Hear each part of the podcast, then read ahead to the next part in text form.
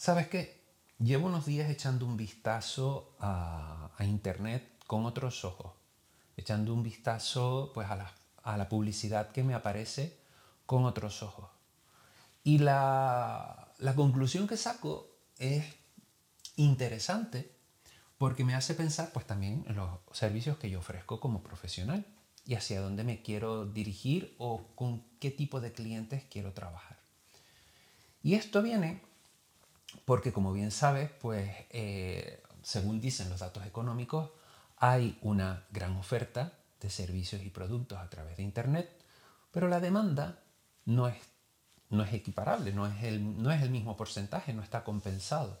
¿Y esto qué hace? Que hay un exceso de oferta y pues por supuesto todos estamos intentando eh, ahorrar lo más posible y nos damos cuenta que nos lo pensamos dos veces antes de abrir la cartera y sacar dinero para comprar algo. ¿Qué pasa con este escenario donde hay un exceso de oferta eh, y, poca demanda? Que para que esos servicios puedan ser vendidos se apelan a las emociones. Hasta aquí seguramente lo habrás escuchado alguna vez. Nosotros mismos dentro de redes sociales, si ponemos cualquier eh, publicidad, siempre intentamos pues, hacer que salga una sonrisita, ¿no? Si de pronto tenemos un slide que hemos hecho en Instagram, pues siempre intentamos que el último sea pues vender pero con una sonrisa o que haya una cierta empatía. Y eso está bastante interiorizado, es como una técnica de, marketing bastante usada y la damos como, como que es ok. Pero ¿qué pasa cuando en estos tiempos que los que te he hablado de exceso de oferta, nos damos cuenta que le empezamos a poner em, apellidos, por decirlo así, a nuestro servicio. Empezamos a ponerle palabras extra a lo que hacemos. Y empezamos a llamar a nuestra profesión eh, consciente, vital, y todo este tipo de palabras que incitan a las emociones.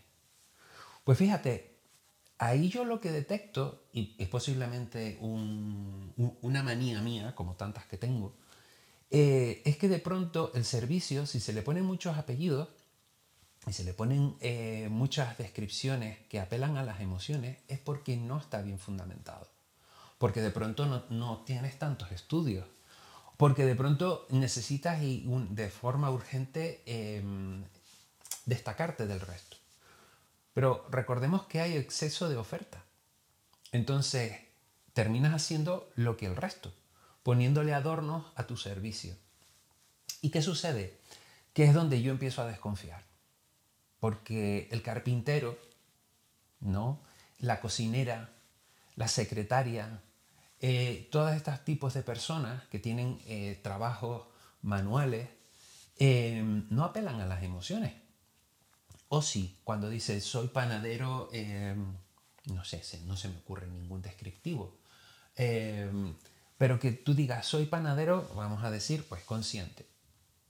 Hombre, pienso yo que como panadero consciente debes de tener una preparación y luego tu nivel de implicación emocional en el trabajo ya es otra cosa. Eso de pronto no creo que pueda sumar.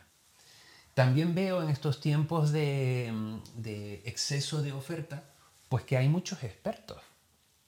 Y es verdad que se puede ser experto pues teniendo estudios. Pero también hace falta tener batacazos en la vida. Que te dé la vida un par de hostias para saber cómo tienes que reaccionar con eso. Porque si siempre me va bien, ¿cómo sé cuando vayan a ir las cosas mal? Pues a dónde va mi dinero. El dinero que he puesto yo en un servicio.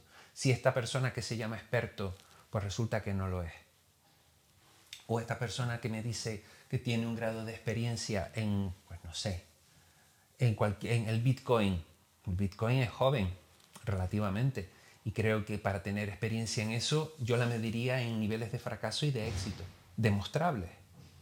Porque después dice en, Internet, pues, oye, es que resulta que yo he vendido, sí, pero, hombre, yo no te pido unas cuentas de transparencia, pero es que es lo que tú me estás contando. Y al contarme tú eso de palabra, apelando a las emociones, y teniendo en cuenta que hay más personas en tus circunstancias porque hay un exceso de oferta, podría desconfiar. Y es en el momento en donde yo pienso, pues, ¿qué hago yo? ¿Cómo me gusta hablar de mí? cómo como profesional me gusta describirme. Porque está muy bien, podemos estar hablando 10 minutos de lo mal que lo hace la gente. Pero yo no he venido aquí a criticar a nadie. Todos nos buscamos la vida de alguna manera. Pero lo que sí quiero es saber, en base a mi criterio personal, a mis valores personales, cómo ofrecer mi trabajo y que esté conectado también con los valores de mis clientes. Que de alguna manera todos vayamos en sintonía. Porque fíjate, llevamos mucho tiempo trabajando durante el día. tu trabajo no es solamente de puertas hacia afuera, también es de puertas hacia adentro. Lo que te levantas en la noche cuando estás soñando con una solución para alguien o simplemente por el sueño que tienes porque te levantas muy temprano todos los días y pues, oye, de pronto te va muy bien o de pronto te cuesta llegar a final de mes. Y eso es lo que pienso ahora mismo, en cómo conectar mi, mi forma de enseñar mis cosas con mi público, que tanto mi público como yo seamos sinceros de entrada.